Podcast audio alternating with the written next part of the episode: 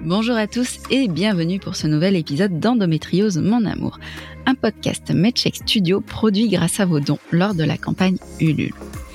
Votre mobilisation lors de cette campagne m'a énormément touchée. Merci pour toute l'affection que vous portez au podcast. Je suis Marie-Rose Gallès, patiente militante pour une meilleure prise en charge de l'endométriose et autrice de quatre livres sur ce sujet. J'utiliserai ici le féminin générique, même si je rappelle que l'endométriose peut toucher les hommes trans comme les hommes cis.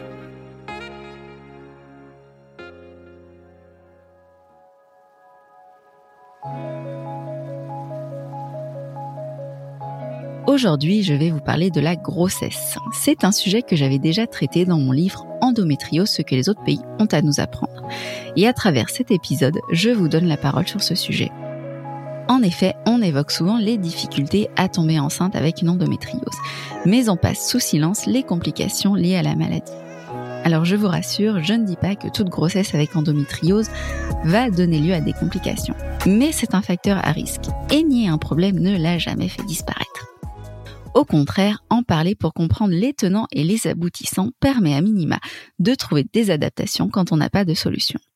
Je mets toutefois en garde sur le contenu de cet épisode qui n'est pas tout rose. Il est donc encore temps d'arrêter l'enregistrement si vous ne vous sentez pas capable d'entendre les témoignages. Dans tous les cas, si vous avez des inquiétudes, n'hésitez pas à vous entourer de soignants compétents et surtout compatissants. En 2015, Marianne Mormina soulevait cette problématique dans son livre La maladie taboue, en disant ceci. Le corps de la femme qui a une endométriose n'est pas un corps normal, donc la grossesse qui s'y développe ne peut pas l'être non plus.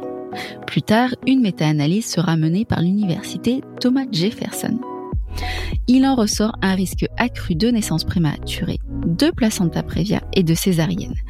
Les nourrissons ont aussi une tendance à avoir un poids de naissance inférieur. Bien sûr, cela n'est pas systématique et cet épisode est biaisé puisqu'il se focalise sur les cas compliqués. Mais cela devrait permettre de contrebalancer le quotidien qui est biaisé dans le sens inverse, puisque l'on répète à ces malades qu'elles doivent s'occulter les complications.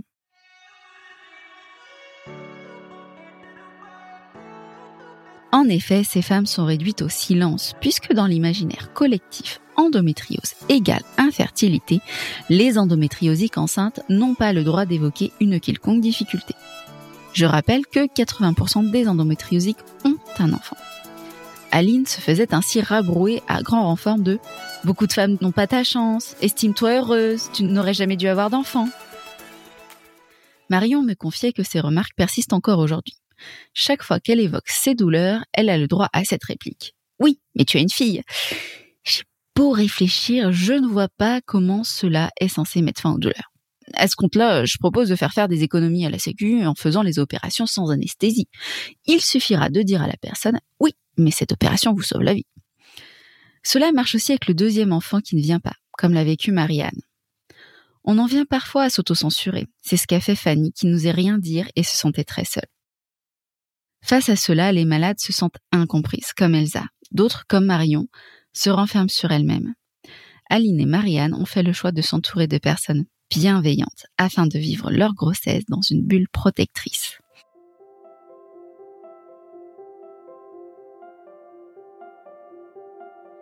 Pourtant, les souffrances physiques rencontrées par ces femmes sont réelles. Elsa avait l'abdomen endommagé par les chirurgies contre l'endométriose et les adhérences. Dès lors, lorsque l'utérus grossissait, cela causait de violentes douleurs. Elle a dû être hospitalisée à plusieurs reprises, mais faute de formation, les médecins n'avaient pas d'explication. Ce qui était douloureux psychologiquement, car cela la faisait replonger à nouveau dans l'errance médicale. Le manque de connaissances était tel que la chef de service en personne lui a dit Ah bah vous avez de la chance, hein, car après votre grossesse, vous allez être guérie. De son côté, Aline a souffert de placenta prévia. Elle a passé la moitié de sa grossesse alitée et a été hospitalisée plusieurs fois. Florine a ressenti des contractions dès le premier mois de grossesse et il en a été ainsi jusqu'à la fin. On lui répète pourtant que cela passera le premier trimestre. Cette énième croyance sur l'endométrio suscite en elle de la colère. Fanny n'a pas hésité à changer de gynéco. pour une qui prenait en compte ses douleurs, quitte à déclencher l'accouchement afin de la soulager. Malgré tout, il y a peu de recours contre la douleur lorsque l'on est enceinte. Ainsi, la souffrance physique a fini par créer une dépression prénatale. C'était notamment difficile de ressentir de la douleur lors des coups de pied du bébé, ce qui est normalement un moment d'émerveillement.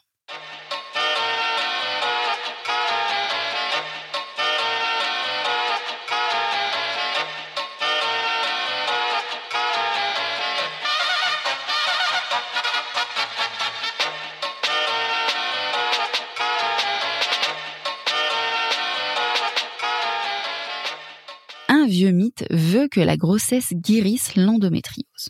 Ce mythe ne tient pas scientifiquement et chaque fois que l'on me dit bah faites un enfant, je m'interrogeais sur le caractère éthique de ce bébé médicament, car on parle là d'une vie humaine qui n'a rien demandé à personne. Je me souviens d'une endométriose qui me racontait que sa gynéco avait poussé l'indécence jusqu'à lui dire Ah ben en plus que vous pouvez pas travailler, vous pourrez toucher les allocs. La malade avait répondu Bah oui, puis une fois guérie, je n'aurais qu'à mettre l'enfant dans le congélateur. La gynéco s'est offusquée, mais ce fut échec et mat quand l'endométriosique lui a répondu Mais mes propos ne sont pas plus choquants que les vôtres, madame.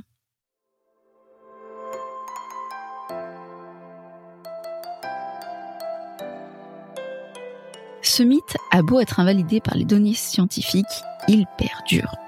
Au point qu'Aline a découvert la supercherie au moment de son postpartum. Ainsi, l'endométriose reprend souvent là où elle en était. Elle peut aussi repartir de plus belle. L'une de mes amies ayant gagné une maladie offerte pour une maladie achetée, son endométriose était asymptomatique, puisque contrecarrée par son syndrome d'ovaire polykystique. Sa gynéco lui avait précisé que le SOPK pouvait se calmer après la grossesse, qui fait une sorte de reboot hormonal. Et ce fut le cas. Le souci, c'est que maintenant, l'endométriose est symptomatique.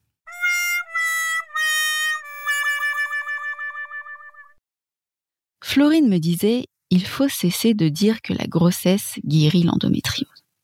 Certaines sont tranquilles, d'autres non. C'est comme tout. Il faut aussi cesser de dire que faire un enfant est la solution, que la grossesse serait un moment de répit avec la maladie. Quasiment tous les témoignages souhaitent la fin de ce mythe. Et Marianne va plus loin en ajoutant qu'il faut aussi cesser de dire que l'endométriose est synonyme de stérilité. Pour rappel, l'infertilité est une difficulté à procréer, tandis que la stérilité est une incapacité à procréer. Cela crée un stress inutile. Elle me disait, les médias abordent la maladie sous cet angle, alors que cela est loin d'être le problème majeur et minimise l'impact de l'endo sur la vie des malades. En effet, les douleurs peuvent perdurer lors de la grossesse. Pour Marianne, il est important de faire comprendre que les dégâts causés par la maladie, voire les opérations chirurgicales, ne disparaissent pas par magie avec la grossesse. La persistance des douleurs était source de stress en ce qui concerne Jennifer. Parfois, cela peut aussi être source de culpabilité, comme pour Marion, car sa fille avait tendance à ne plus bouger pendant les crises personnellement, j'ai une autre perception de la situation. Peut-être que la petite avait conscience du fait qu'il fallait faire équipe sur ce coup-là. Allez savoir, les enfants comprennent beaucoup plus de choses qu'il n'y paraît.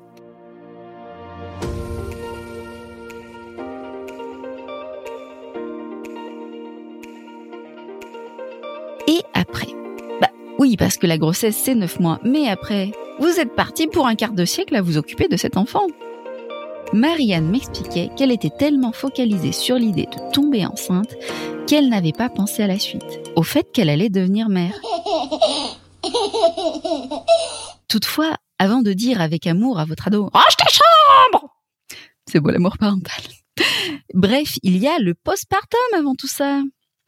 Vous trouvez que la dépression postpartum c'est déjà l'enfer? Sachez que Cassie a eu en bonus une récidive corsée de l'endométriose.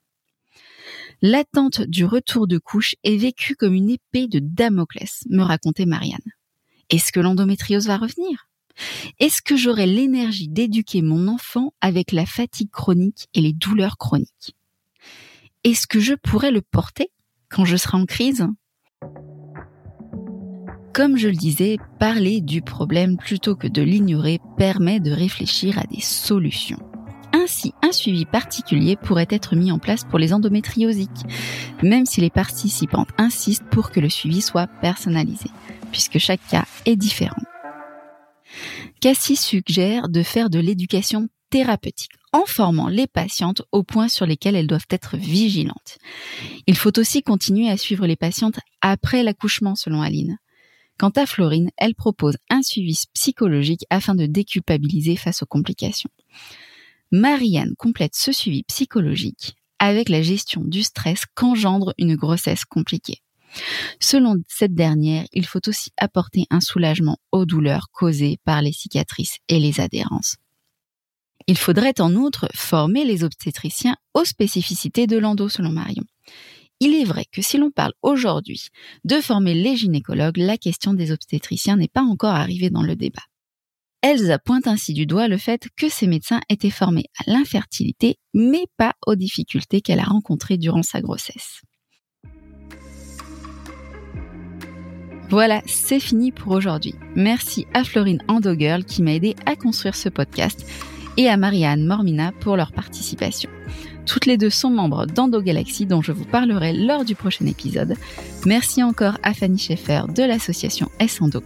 Je vous invite à vous abonner au podcast sur les plateformes d'écoute et à mettre des étoiles, des notes ainsi que des avis sur Apple Podcast et Spotify afin de faire connaître au plus grand nombre ce podcast. On se retrouve le mois prochain pour un épisode spécial à l'occasion du mois de mars. On vous offrira une plongée dans la journée de lancement du programme de recherche Endo Galaxy. N'hésitez pas à me suivre sur les réseaux sociaux sous le pseudo Super Endo Girl pour ne pas manquer sa sortie. Prenez soin de votre santé.